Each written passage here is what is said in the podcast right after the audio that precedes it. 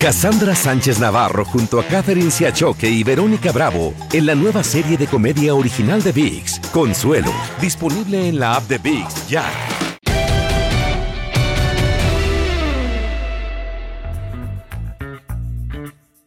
¿Cómo están? Bienvenidos. Esto es Amigos de TUDN, el podcast que tenemos semana a semana con Henry, con José Bicentenario y su servidor. Qué gusto de saludarles. Enrique, ¿cómo andas? Abrazote. Igual, Toño, todo muy bien. Un abrazo para ti, para Pepe, para toda la gente que nos ve y nos escucha. Pues mira, vamos a platicar acerca de un indicativo que señala que Aaron Rodgers podría volver con los empacadores de Green Bay, pese a que la situación es tenebrosa con el equipo y que no hay mucho cariño entre él y la directiva y, la directiva y él. Y por otro lado también la diferencia que hace un número más en un zapato tenis. Vamos a platicar acerca de eso y de varias otras cosillas. Muy bien, muy bien. Pepillo, ¿cómo andas? ¿Qué tal Jacob de Grom? Que ya puso en 0.50 su efectividad con el trabajo de este lunes. Cinco entradas sin permitir carrera contra Atlanta. Solamente le pegaron un imparable. 0.50 su efectividad. ¿Cómo andas, Pepillo? Muy bien, mi querido Toño, Enricón, a todos nuestros amigos en el podcast, un gran abrazo y gracias por su respaldo y por su apoyo a esto que lo hacemos con muchísimo gusto y que nos divierte tanto. La verdad, es impresionante el trabajo de Jacob de Grom y sobre todo porque en la salida previa eh, fueron aquellas tres entradas en riguroso orden con ocho ponches, pero que se resintió del brazo y entonces los pronósticos, a ver, no vaya a ser algo grave, en fin, comenzó la especulación, la incertidumbre, pero después de hacerle varios análisis se determinó que no era tan grave el asuntacho y tuvo esta labor, este trabajo que acabas de comentar y que realmente pues es fantástico, ¿no? Eh, en estas salidas que ha tenido en la temporada, un 0.50, caray, ya, ya, ya ni en las épocas del inolvidable Bob Gibson o de Sandy Koufax se había visto un fenómeno como este a estas alturas que va la campaña. Exacto, Eso, eso es lo admirable, ¿no? Porque, digo, el 0.50 en cualquier momento es eh, una cosa fenomenal, pero ya hablando acerca de eh, una, una, temporada que ya lleva prácticamente dos meses, sinceramente es, ese de, de, no creerse, ¿no? De no creerse lo que está haciendo Jacob de Grom. Pero bueno, también Henry, eh, nos tienes que platicar de básquet, aunque obviamente, pues dependiendo cuando vean este podcast, pues ya estará más avanzada la final de la conferencia del oeste. Eh, ya habrá comenzado la conferencia del Este también. Pero bueno, reiterarles y, y, recordarles a nuestros amigos que hablando de básquet, tenemos la final del Este a través de TUDN en Canal 9. Sí, Toño, eh, y además una final que parece eh, sorpresiva, no tanto porque Milwaukee haya eliminado a Brooklyn, pero sí por lo que ha hecho Atlanta. Atlanta que despachó a los Knicks y que después despachó al equipo de Filadelfia y pues es que Filadelfia es un equipo que tiene que pensarse muy bien qué es lo que va a hacer para adelante, porque si tienes a un jugador como Joel Embiid, que pues está en la conversación siempre para ser el jugador más valioso, para ser un jugador importante también a la defensiva. Eh, tienes a Ben Simmons, este jugador australiano, pero que en el partido decisivo contra Atlanta tuvo una actuación infame en cuanto a la cantidad de puntos y sobre todo el no animarse a disparar. Eh, y así no se puede. Tobias Harris tampoco puede ser ese complemento ideal. Y bueno, pues aparece un equipo con corazón como es el conjunto de Atlanta encabezado por Trey Young, que es uno de esos jugadores excepcionales. Y aquí es donde eh, viene esta, esta cuestión que en el deporte que sea, la postemporada es la que realmente marca el legado de los jugadores, porque cuántos jugadores en el deporte que sea son buenísimos en campaña regular, pero a la hora de la hora simplemente no aparecen, no figuran. Y bueno, Trey Young puede a lo mejor no aparecer en tres cuartos y medio, pero eh, a la hora buena es eh, uno de esos jugadores clutch. Y el equipo de Atlanta elimina a Filadelfia. Eh, y, Doc Rivers, el entrenador del equipo de Filadelfia, ahora en partidos para definir una serie, ha perdido 29 juegos. 29 juegos para definir una serie. Doc Rivers, que el año anterior estuviera con el equipo de los Clippers de Los Ángeles. Y bueno, van en contra de Milwaukee, que eliminó a los eh, Nets de Brooklyn, que no tuvieron la posibilidad de contar con esas tres grandes figuras en eh, la duela en esta parte final de la campaña, que si estaba lastimado los isquiotibiales, James Harden, eh, Kevin Durant, excepcional, pero por el otro lado, Kyrie que no está en el partido 7 definitivo en contra de los Bucks de Milwaukee. Por cierto, Kevin Durant, que juega los 53 minutos en el partido de sábado por la noche contra los Bucks, que tiene más de 40 puntos, solamente hay dos jugadores que en un partido 7 tienen más de 40 puntos y pierden.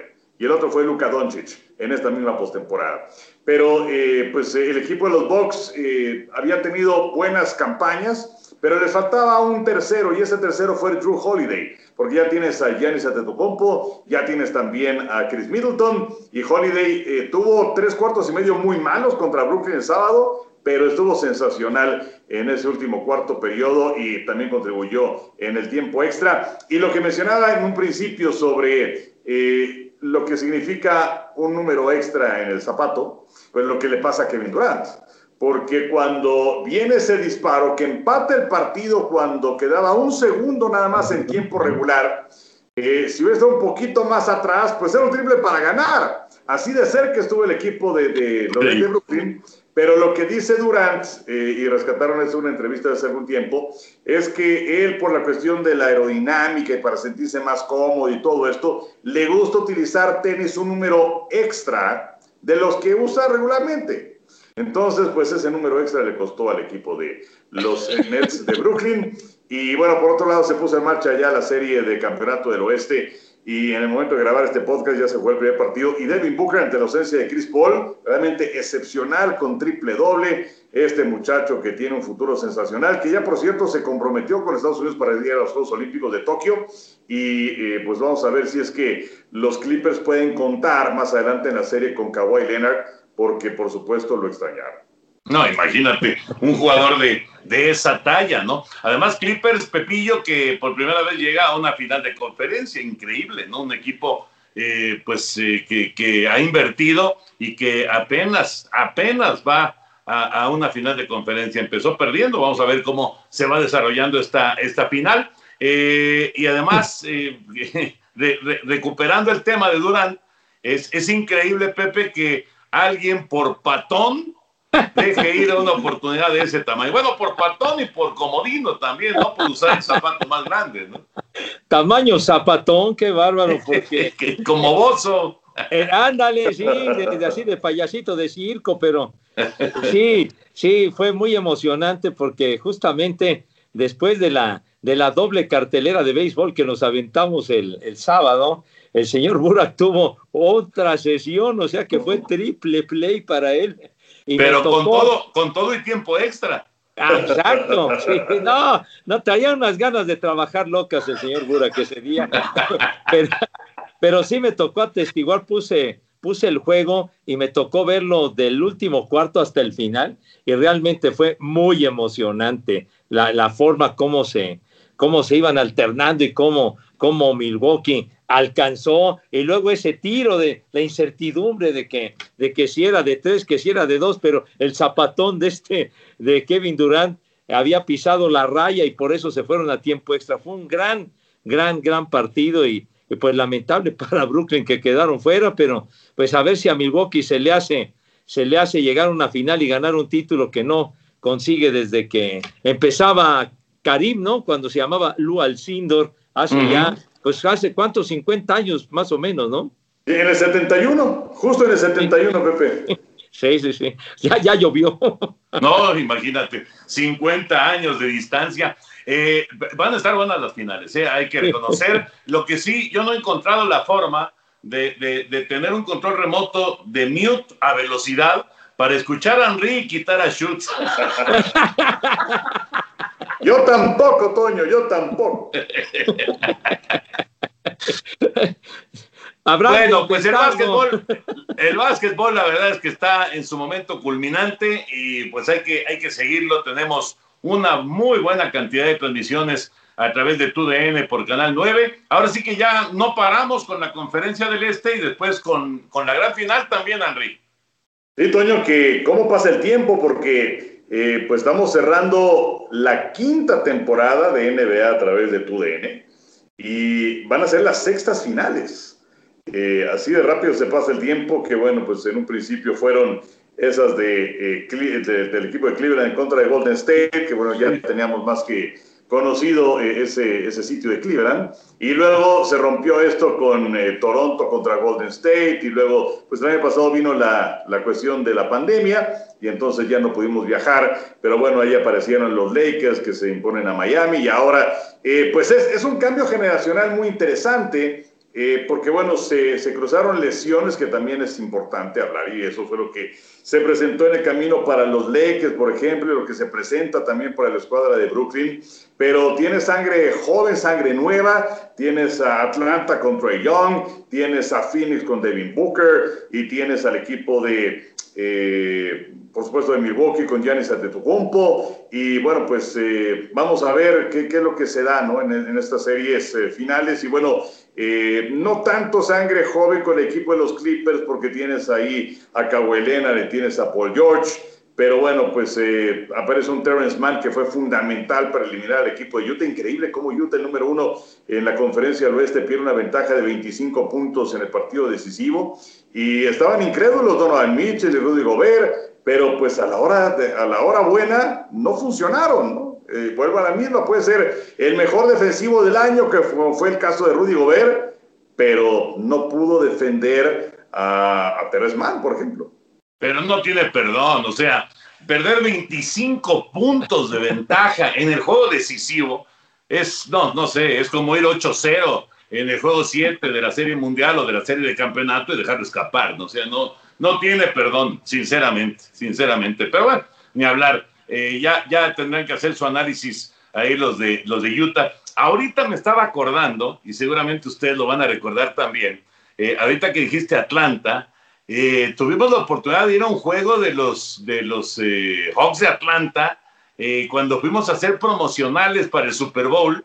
Y, no, no, no, no me acuerdo exactamente por qué, si nos invitaron o si fue cortesía de la, de la producción, no, no me acuerdo por qué, pero terminamos en un juego de los Hawks de Atlanta y la verdad es que estuvo muy divertido, muy, muy, aunque Pepillo se echó un coyotito.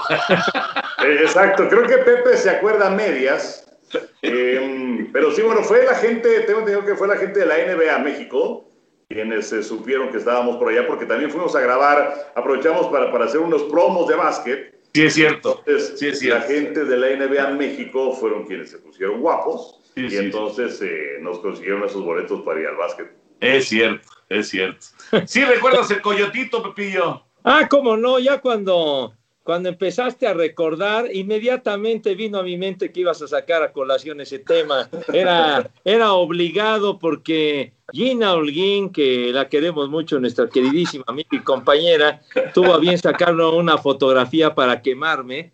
Y, Fue video. Fue video, o, o video para subirlo, pero en fin, como me traen de encargo los señores y, y la niña, pues ya ni modo, ¿verdad? Pero, pero mi coyotito me lo aventé bien a gusto porque habíamos andado todo el día, nos habíamos desvelado, etcétera, etcétera, y juzgué conveniente dormirme un rato, pero era, eh, yo me acuerdo que en ese momento los halcones de Atlanta eran un equipo bastante flojito. Eh, no, no, no estaba en un buen momento, ni mucho menos, cuando fuimos al Super Bowl precisamente de, de Atlanta, ¿no? En, en el sí. estadio nuevo.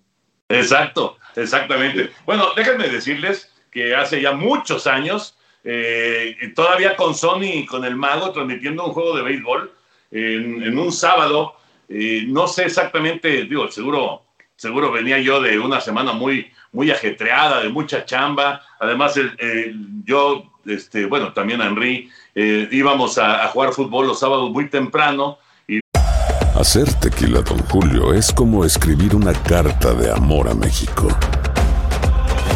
Beber tequila, Don Julio, es como declarar ese amor al mundo entero. Don Julio es el tequila de lujo original, hecho con la misma pasión que recorre las raíces de nuestro país. Porque si no es por amor, ¿para qué? Consume responsablemente. Don Julio Tequila, 40% alcohol por volumen, 2020. Importado por Diageo Americas, New York, New York. Luego, pues era este, ir pues prácticamente eh, directo a, la transmisión del BASE al, mediodía, ¿no? Entonces estaba yo en, no, en las mejores condiciones, pues, y estaba yo transmitiendo con, con ellos dos y de repente auténticamente me quedé jetón, o sea, sí me quedé dormido, estaba yo, me acuerdo perfecto, estaba yo con el who's who, con el quién es quién, checando el dato de un pitcher que acababa de entrar y de repente, ¡pum!, me fui, me fui y entró Sony pegó un grito. Bueno, pues aquí viene, no sé qué. Pero yo estaba narrando, el que narraba era yo. Y, de repente son, se da cuenta que me quedé jetón y que se mete en la torre, qué osote. Estos señores que llevan un montón de años y están, pero mira, frescos, frescos, y yo bien chavito, y estaba hecho pedazos. Pero bueno, en fin, simplemente. pero. Que dijiste, que dijiste eso, Toño, me estoy acordando. Creo que eran los Olímpicos de Beijing, que estábamos haciendo la jugada. Y pues eh, un servidor, pues eran, eran unas jornadas un poquito, digo, para todos, ¿no? Extenuantes, pero pues yo, yo tenía también otras este, asignaciones. Y entonces estábamos en el programa La Jugada y ahí estaba. Yo estaba sentado ahí, Henry.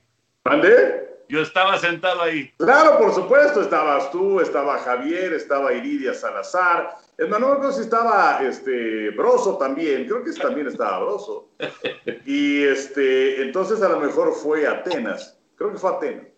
Fue Beijing, fue, Beijing, que estaba toda la familia Salazar. Ah, bueno, exactamente, exacto, que además pues eh, eh, Iridia como su hermano ganaron medalla en esos juegos.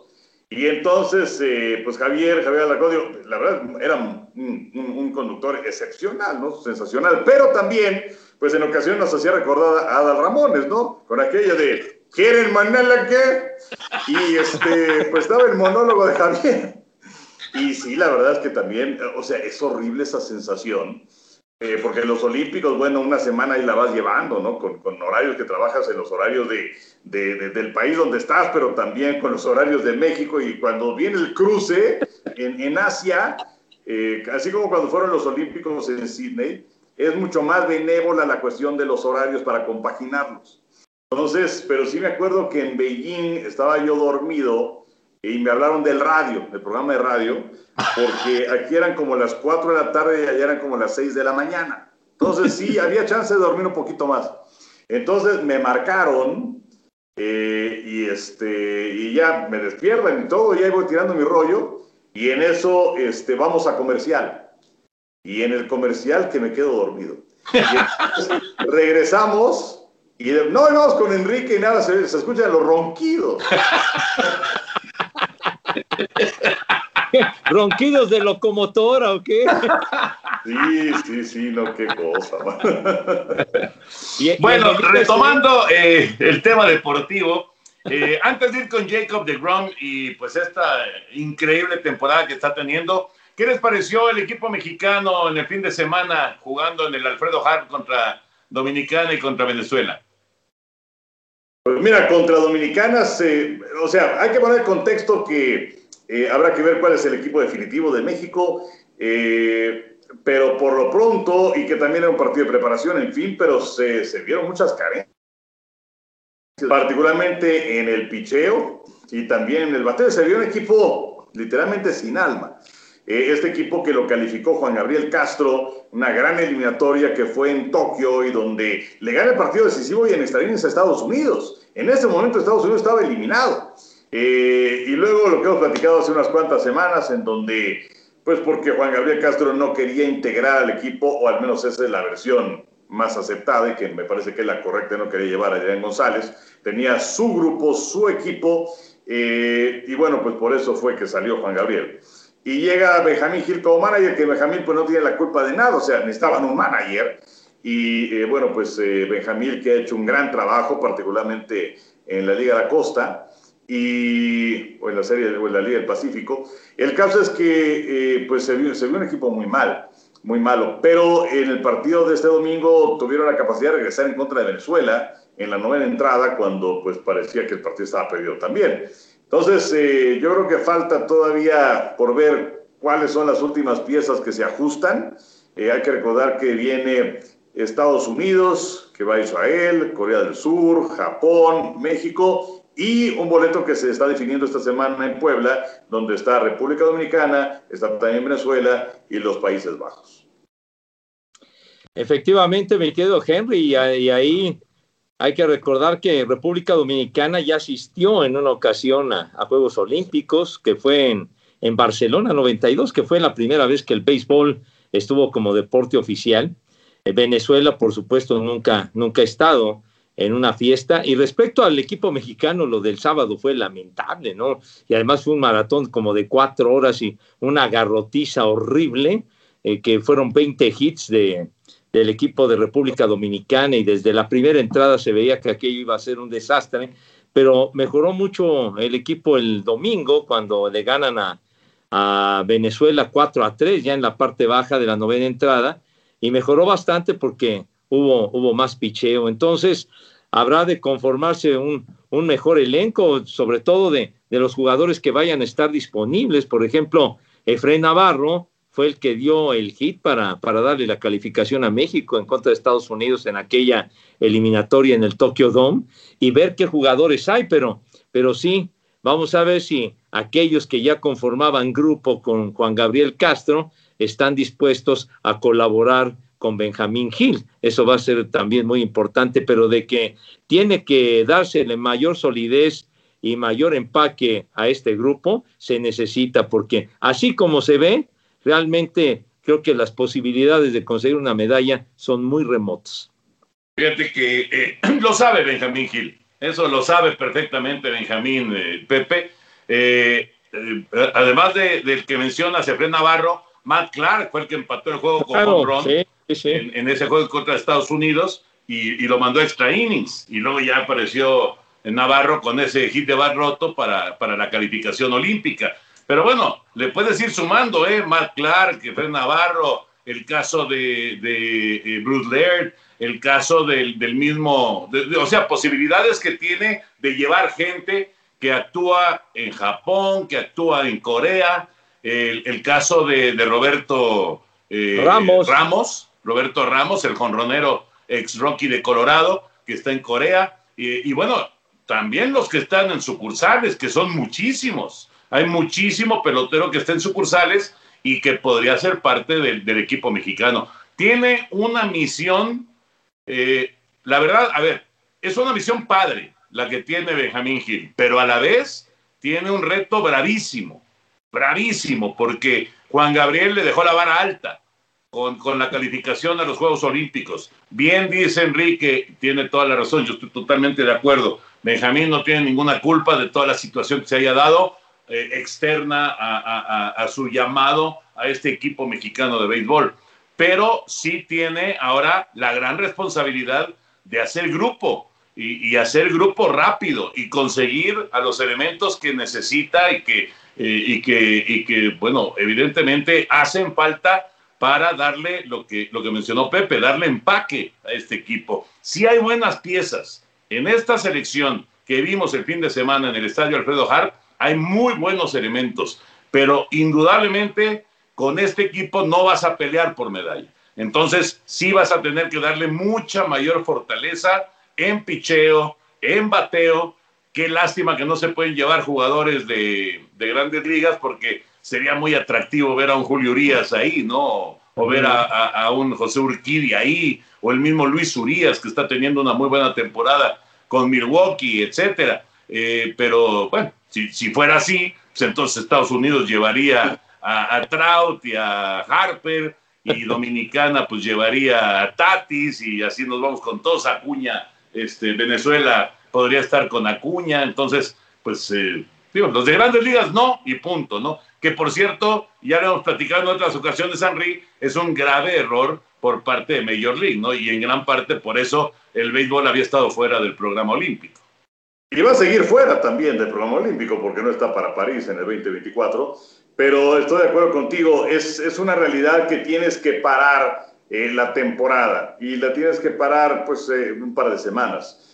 Pero qué mejor si es que la gente del béisbol quisiera eh, expandir su territorio, que sabemos que el béisbol se juega muchísimo en Norteamérica, que se juega también en el Caribe, eh, que se juega también en partes de, Sudamérica, que se juega eh, en Asia, bueno, en Asia es el deporte número uno, pero llegar todavía más lejos, más lejos. Eh, el, el, básquetbol es un deporte que, bueno, también es muy global y muy universal, pero con la llegada de los profesionales a partir del de, 92, fue una cosa completamente distinta y el Dream Team, en fin, y el béisbol se ha quedado atrás y luego viene el Clásico Mundial de Béisbol que quienes los, son los primeros en boicotearlo es la gente del béisbol de grandes ligas. Increíble, es una estupidez.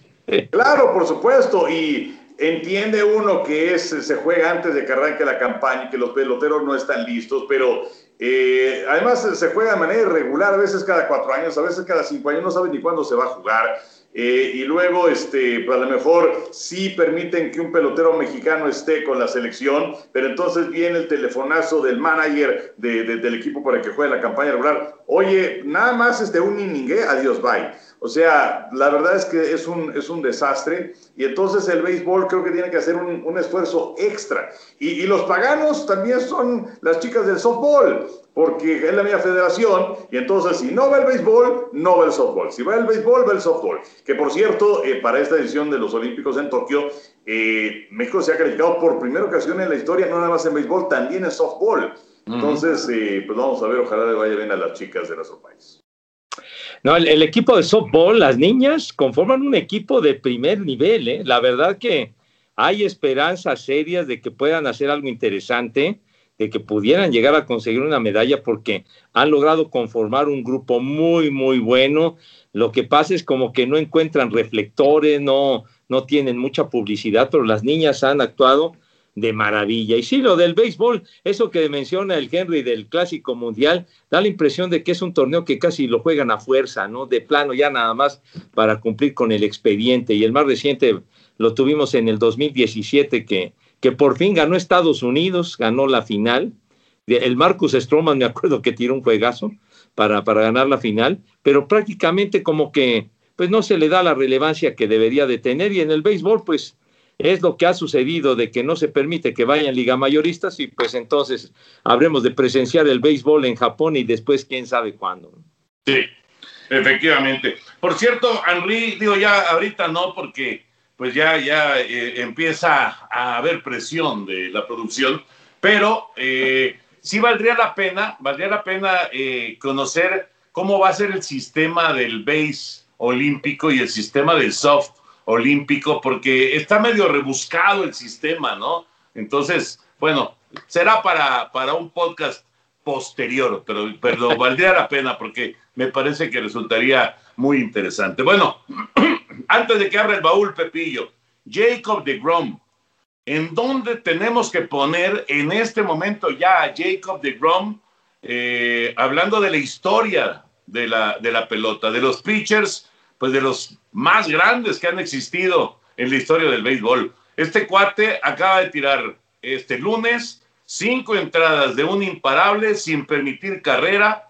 Era un juego de siete entradas. Eh, lo gana finalmente Mets, su equipo, cuatro por dos a Atlanta. Las dos carreras se le hacen al relevo, pero de Grom baja su efectividad a 0.50. 0 punto 50. Es realmente de locura lo que está haciendo Jacob de Grom en este 2021. ¿Dónde lo, dónde lo ubicamos a de Grom? Pues mira, tengo unos datos que pueden dar luz en ese sentido. Por lo pronto, de Grom tiene ahora 12 aperturas seguidas con una o ninguna carrera limpia permitida, rompiendo el empate que tenía con Bob Gibson de 1968 de la racha más larga dentro de una campaña desde que se convirtió en una estadística oficial la eh, cuestión de las carreras limpias permitidas. Y es que esto fue en la Liga Nacional a partir de 1912 y en la Liga Americana desde 1913. Pero eh, en estas 12 eh, aperturas que tiene dentro de la campaña, pues es de lo mejor desde 1900, que es la era moderna. En cuanto a la efectividad, tiene 0,50, como mencionabas, que está en este momento eh, empatado con Bob Gibson de 1968 y está detrás de lo que tuvo Jack, Jack Arrieta en el 2015. Pero en cuanto al whip, que son las bases por bolas y hits que recibes por inning, bueno, tiene 0.51, es el mejor en la historia dentro de una cadena de 12 aperturas consecutivas y la oposición le está bateando para 113 que también en un lapso de 12 aperturas consecutivas es la mejor de la historia. Entonces, pues en muchos aspectos es la mejor temporada para un pitcher de todos los tiempos.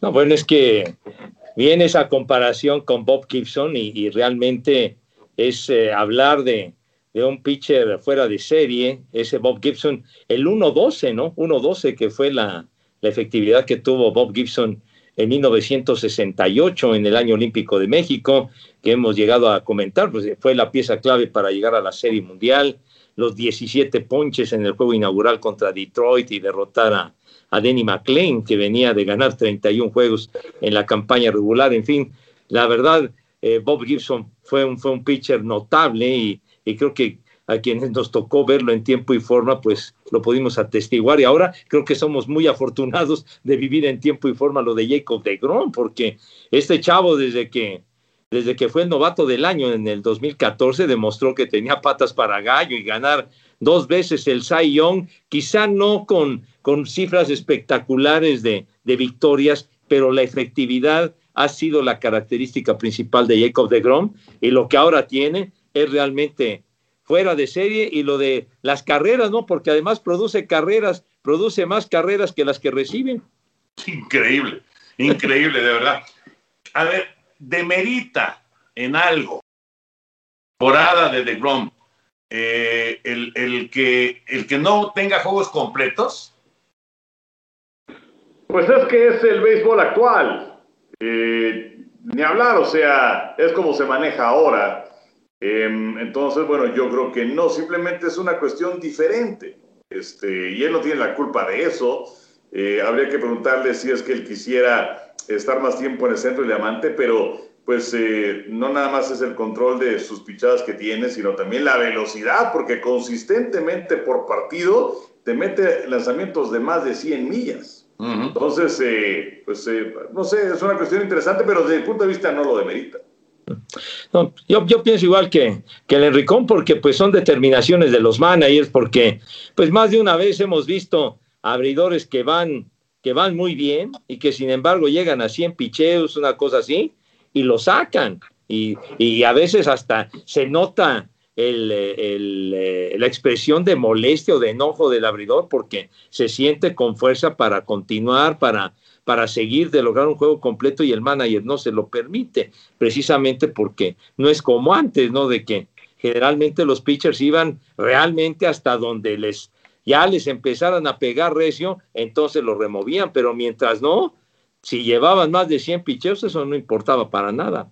No, inclusive llegaban a 130, 140, 150 pitcheos y, seguían, ¿no? Sí, es, es, todo un tema, ¿eh? es todo un tema, porque además en ese 68 que mencionas, del 1-12 de efectividad de, de Bob Gibson, ese, ese año tuvo veintitantos juegos completos. O sea, sí, sí es una época totalmente distinta, completamente distinta. Pero bueno, lo de Jacob de Grom realmente es, es extraordinario, ¿no? Extraordinario lo que está haciendo en este 2021. Ahora sí, José Bicentenario, open the door, please. más bien, ¿cómo se dirá baúl en inglés tú? Ah, este. Hacer tequila, don Julio, es como escribir una carta de amor a México. Beber tequila, don Julio, es como declarar ese amor al mundo entero. Don Julio es el tequila de lujo original, hecho con la misma pasión que recorre las raíces de nuestro país. Porque si no es por amor, ¿para qué? Consume responsablemente. Don Julio Tequila, 40% alcohol por volumen, 2020. Importado por Diageo Americas, New York, New York. A ver, señor Burak, usted que es maestro de inglés. Pues eh, mira, vamos a dejarlo mientras en Open the Box. ándale, ándale. Open the box, please. The box, the old box, la caja vieja. bueno, habíamos presentado hace unas semanas el, el batimóvil aquel grandote que, que, fue pues algo, algo muy, muy especial, muy particular, pero, pero digamos, eh, lo raro en ese batimóvil tan particular es que era de color azul. Entonces dije, pues vamos a presentar el batimóvil como es debido. No, claro que no en una edición de esas porque nunca salió, pero este, esta edición que está pero bien bonito, vean. Ah, está muy bonito. Ah, Pepillo, ese sí es el, batimóvil negro que todo el mundo quería. El otro estaba muy padre, pero era azul marino y sacaba de onda. pero diga, y que tenía ese chicote para, para irlo adelantando y retrasarlo, pero, pero este, la verdad, está muy bonito este, este batimóvil. Es de. Eh, muchas gracias, Bruno. Es trunk. Trunk. ¿Cómo? Open the trunk. Ah, aquí, aquí, inclusive abre sus puertitas, vean. Ni nos peló Pepillo, Henry. No nos hizo caso. A ver, a ver, perdón, no les entendí. ¿Qué, qué es lo que sugieren? ¿o qué no, que, que trunk, que, que baúl es trunk. Ah, bueno, entonces, trunk. Así es. Trunk. Gracias, señor Bura. ¿Qué haría sin mi profesor de inglés? No, en realidad fue Bruno. Gracias, señor de Valdés, también. Y aquí tiene la, la figura de del Batman está, la verdad está muy, está muy, está muy bonito, está muy bien hecho. Está padrísimo, Pepillo. ¿Cuántos batimóviles tienes? No, pues mira, no, bueno, este, la verdad fue una, una edición especial que salió hace seis años. Ajá. Salió esta edición especial del Batimóvil. Y entonces me, encantó verlo porque este sí es en realidad el de la tele. con, con, sus rines esos y, y tiene tiene el logotipo de Batman anaranjado en el ring, y, como, salía en la, como salía en la tele, está muy bonito, y entonces es, viene en esta caja, porque tengo su caja, ¿verdad? No, me extrañaría que no. y en la parte de atrás trae una de las leyendas, ¿se acuerdan? Beef, pum, pam. entonces, pues bueno, Está, la caja singular porque inclusive viene, viene con una, viene con una secuencia y toda la cosa. Ah, mira, esta ciudad gótica. Sí, sí, la caja. Y además, bueno, ya se cayeron unas cosas aquí, pero lo que, lo que sucede es que el carro viene afianzado a la caja con tornillos. Aquí están los tornillos. Mm, pues sí, para que no, para que no Ah, para, para que no llegue el conejo ponedor. Exacto, exacto. No, pero, pero sí viene muy bien afianzadito y todo, la verdad, cuando lo vi me encantó. Y pues bueno, aquí está el, el batimóvil original, mis niños. Padrísimo, Pipillo. dónde lo conseguiste? Tuve la oportunidad de conseguirlo aquí en México, en, eh, en, una, en una casa, en un negocio padrísimo que, pues la verdad, cuando uno va ahí, debes de llevar tu tarjeta, pero bien lista para dar unos, unos llegues, pero hermosos. ¿Es la del World Trade Center? Es la del World Trade Center. Oye, Pepillo, has dejado ahí un montón de quincenas. Pues, pero la verdad me ha encantado. Y, lo que falta, porque les tengo que mostrar otros carritos especiales que, son muy bonitos. Y que, pero, Pepe, tienes más juguetes que el tío Gamboín. Pues no te creas, el tío Gamboín tenía muchos, pero, pero sí se, han llegado a acumular y espero que les haya gustado el batimóvil original. Ah, está, increíble. Está increíble, la verdad. y está de buen tamañito, está, está, está bonito, está bonito este carrito. A sus órdenes. Yo quiero hacer una pregunta de, de todos los villanos de esa serie, porque eran creación y además el doblaje es extraordinario, ¿no? Eh, de todos los villanos de Batman y Robin de la serie de tele, ¿cuál es su favorito? Ah, yo te lo digo, pero sin pensarlo ni siquiera dos segundos. Y siempre quería que ganara Gatúbela. Ya sé, por, oye, es que la Gatúbela estaba que, ay, ay, ay, guarraguau. Bueno, hubo varias Gatúbelas, pero la primera de ellas fue Julie Newman. Ajá que, aquellos que pues, tendrán nuestra edad, bueno, yo estaba muy chiquito y no sé si ustedes recuerden aquella serie, pero se llamaba este, Muñequita Viviente. Ah, Exactamente. yo, no recuerdo eso, fíjate. A, mí sí me tocó verla, esa serie, qué bueno que la recuerde el Henry, eh, Mi Muñequita Viviente, era una serie, yo, yo recuerdo, serie obviamente blanco y negro, por ahí de 1962, 63 por ahí, y la pasaban en Canal 2 en una programación matutina. Por ahí, me acuerdo, por ahí 10, 11 de la mañana pasaban la muñequita viviente y era súper simpático el programa si no creo, que era, creo, que era, Robert Cummings, ¿no? Robert Cummings, exactamente. Robert Cummings. No, pues, aquí el Henry, para reprobarlo en lo de las series de tele está muy cañón. Debería de concursar en los 64 mil pesos. Sí, podría. Ganaría, ganaría Enrique. No, hombre, pues de calle. Yo me acuerdo, yo me acuerdo de esas series que pasaban en las mañanas. Yo me acuerdo de, de mi marciano favorito, por ejemplo. Ajá. ¿No? También en blanco y negro. Sí, bueno, yo, de esa me acuerdo, pero en las tardes. Pero bueno, seguramente la habrán pasado temprano. Sí, y también, ¿sabes cuál? Los héroes de Hogan también. Ah, sensacional. Sí, sensacional. y con Bob Crane, que era, que era Hogan. Ah, eh, eh, esa, esa serie era verdaderamente fuera de serie, fantástica. Y bueno, de, lo, de las series que llegaban a pasar temprano, la de la de Yo quiero a Lucy, era de Ay, claro, ah, claro. que pasaban temprano. ¿Y sabes cuál también? Mister Ed. ¿Ah? Caballos con voz, no hay dos. No hay dos, no hay dos. Solo Mister Ed tiene bella voz, feliz. Exacto. Escuche el sabio caballo, Mister Ed. bueno, bueno. fuente del saber. Para Por favor, problemas sin solución. Cierra tu trunk. bueno, ya. Close your trunk. Ah, bueno, Pepe, ¿tu, tu, villano favorito de, de, Batman? Bueno, me encantaba la Gatúbela, obviamente, ¿verdad? Porque estaba guarraguao, estaba requete bien, pero me, me, encantaba el Guasón, el Guasón. De verdad que qué villanazo sensacional el Guasón. Y con, César Romero. César Romero. Era sensacional. A mí, bueno, creo que el número uno es el, el Guasón. Me gustaba mucho el Rey Tuts Ah. era, Víctor Buono el actor, pero también me gustaba mucho el pingüino, que era Bridges Meredith, que luego lo conocieron otras generaciones en las películas de, de Rocky. y, estaba viendo una entrevista vieja con él, obviamente él ya falleció, pero ¿se acuerdan de...? Sí, sí, sí, sí, Y lo que pasa es que él no fumaba y tenía que fumar y entonces tosía mucho y entonces pues se le ocurrió hacer... y ya con eso fue que sacaba el loco.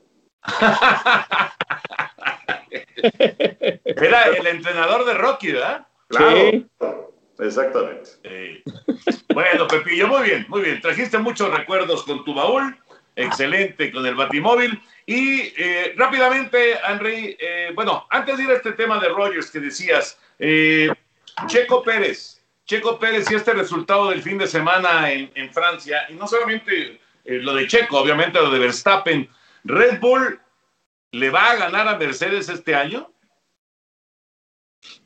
Pues mira, previo a la temporada se hablaba de que Red Bull iba a ser el campeón y tuvieron algunos problemas, pero pues ahora resulta que los problemas son de parte de Mercedes, inclusive una eh, mala estrategia eh, y Lewis Hamilton estaba muy molesto sobre la estrategia que se aplicó para esta carrera en donde él fue solamente una parada en pits y en el caso de Red Bull fueron dos paradas en pits y tuvieron llantas eh, frescas para la parte final de la carrera y Checo Pérez supera a Valtteri Bottas y también Max Verstappen recupera la primera posición con respecto a Luis Hamilton. Eh, y también dicen que de no haber sido por el trabajo de Checo Pérez no hubiera ganado la carrera eh, Max Verstappen. Entonces yo creo que las cinco primeras carreras fueron pues para, para identificarse con el auto, con el equipo, le costó trabajo, pero bueno, tiene ahora ya dos podios consecutivos y la verdad las cosas es que pinta bastante bien para Checo Pérez fue una gran carrera la que hizo el domingo anterior y bueno, está en el tercer lugar en la clasificación general y Red Bull como número uno en el campeonato de constructores. No, y sobre todo, pues llegó para convertirse en la escolta, en el escudero de, de Max Verstappen y creo que lo está haciendo bastante bien. Y pues el objetivo de Red Bull, pues definitivamente es arrebatarle el campeonato mundial de constructores a las flechas plateadas de Mercedes. Creo que van muy bien porque pues con los títulos que lleva consecutivos Luis Hamilton y antes Nico Rosberg, pues ya cuántos años llevan seguidos de que cada vez ellos son el primer lugar, el primer lugar, y creo que ahora es la gran oportunidad de Red Bull de arrebatarles ese primer sitio en el Campeonato Mundial de Constructores. ¿Por qué dicen que todo va a cambiar en el 2022? Pues porque va a ser un año diferente. No, no, no sé, la verdad. Es que, es que decían que iban a igualar este. ¿Qué eh, presupuestos? Debe ser presupuestos, ¿no? Debe Sí, ser, ¿no? la verdad es que no tengo el tema dominado, pero debe ser una situación así. Sí, sí. Bueno, y ahora sí, Henry, lo de Aaron Rodgers ya para cerrar. Pues mira, eh, no se sabe qué es lo que va a pasar con Aaron Rodgers. Eh, se fue de vacaciones con su prometida, con otra pareja, estaba feliz de la vida, no estuvo en el campo de entrenamiento hace unos cuantos días, que le costó una firulilla, pero bueno, pues él no tiene ningún problema en ese aspecto. Parece que está más preocupado ahora por el duelo que va a tener jugando golf el próximo 6 de julio, donde va a estar eh, de oponente también Tom Brady. Eh, pero eh, normalmente, y, y en estos últimos días, la noticia con Aaron Rodgers es que no hay noticia. Pero si quieren tomar una forma indicativa, es que Aaron Rodgers renovó su membresía en el campo de golf de Green Bay. Entonces, no sé, puede ser que decida quedarse ahí, Eh, aunque Matt LaFleur dijo hace unos cuantos días que ellos eh, tienen un plan, sea quien sea su coreback. Yo creo que la verdad las cosas es que eh, pues este, se, se fue de bruces, ¿verdad? Con esa declaración, porque no vamos a tener Aaron Rodgers que tener a Jordan Love. Por favor, por favor, ¿qué, qué pretende el señor Lefleur con ese tipo de comentarios, hombre? Tener a Aaron Rodgers es, es una garantía y tener a Jordan Love es, es un volado, esa es la, la verdad. Digo, a lo mejor es muy bueno, pero es un, es un mega volado, ¿no? Pero mira, es un buen indicativo, ¿eh? Sinceramente, porque yo no creo, digo, quién sabe cuáles son los gustos de, de, la, de la prometida de, de Aaron Rodgers, pero no creo que su tirada sea vivir en Green Bay, ¿verdad? de retirado. Querrá vivir en una, en una ciudad pues más, más cosmopolita, una ciudad más... De que Más tenga- calurosa, Pepillo. No, no, es exacto, ¿no? De, de, de que pues es una ciudad muy pequeña, Green Bay, pero sí cuando, cuando viene la época de frío es una situación atroz las que se vive ahí, pero, pero pues bueno, se- para que Green Bay tenga oportunidad de seguir como ha estado recientemente, pues necesita tener a Aaron Rodgers. Si no mal recuerdo, son dos campañas seguidas de 13-3, ¿no? 13 Sí. ganados, perdidos. Entonces, pues ahí está. Y ya se quedaron en la orilla de llegar al Super Bowl. Entonces, pues necesitan el concurso de Aaron Rodgers porque irse con Jordan Love, quién sabe, quién sabe dónde podrían quedar. Sí, aunque los detractores de Rodgers te dirían, bueno, pero, pero, solamente ha ganado un Super Bowl. Y eso también es cierto, ¿no? Bueno, Pero también porque le ha faltado que lo Sí. de más talento. O sea, de acuerdo. de le ha acuerdo. metido dos años seguidos a la final de la conferencia. El año pasado fue el jugador más valioso de eh, la NFL. Eh, y también dicen sobre Love que no se vio tan mal en estos campos de, de hace unos cuantos días, porque una parte de la práctica la ve la prensa. Y hay un viejo y conocido truco en donde el coreback le dicen la formación que va a presentar la defensiva. Y entonces ya sabes qué es lo que van a presentar y entonces luces espectacular. ya cuando se va a la prensa, pues ya la cosa cambia. Eh, y también lo que dicen es que definitivamente Jordan Love no está listo todavía. Ya veremos, ya veremos qué pasa con Aaron Rodgers. Señores, ya muchísima presión ahora sí de la producción, así que muy rápido. Ustedes son los managers y van a jugar el partido número 7 de la Serie Mundial. Y pueden escoger, eh, y todo esto por el tema de Grom, obviamente, ¿no? Pueden escoger al pitcher que ustedes quieran, de la época que ustedes quieran, para abrir el juego 7 de la Serie Mundial. ¿Con qué pitcher te quedas, Pepillo? Yo me quedaría con Sandy Koufax. con Sandy Koufax. Bueno, Henry. Fíjate que, ¿sabes quién se fajaba los pantalones eh, fuera cual fuera la situación? Kurt Schilling. A mí me gustaría Schilling. fíjate. Y yo, el compañero de Schilling en aquella, en aquella serie mundial, yo Randy Johnson. Yo me quedaba con Randy Johnson y fíjate lo que son las cosas, ¿no? No nos fuimos con ninguno de los, bueno, Pepillo sí. Pepillo sí se fue con uno de los, de los este, históricos que ya están en el Salón de la Fama, pero fíjate, Schilling le está costando para ir al Salón de la Fama. Pues lo que pasa es que se ha ido de la boca y eh, ha dicho una cantidad de tonterías enorme. que le ha costado muchos adeptos. sí, sí, tienes razón, tienes razón. Bueno, pues ahí está. Henry, como siempre, un abrazo. Igual, Toño, Pepe, cuídense mucho. José Bicentenario, saludos. Saludos, mi Toño Ricón, un abrazo a todos y que nos sigan en el podcast. Cerramos de esta manera el podcast. Esto es Amigos de tu DN y nos saludamos la próxima semana.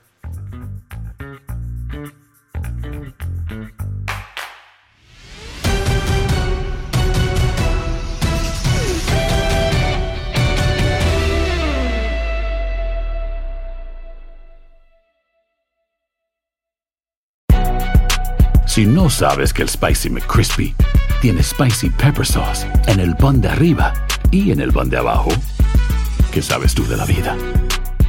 Para, pa, pa, pa.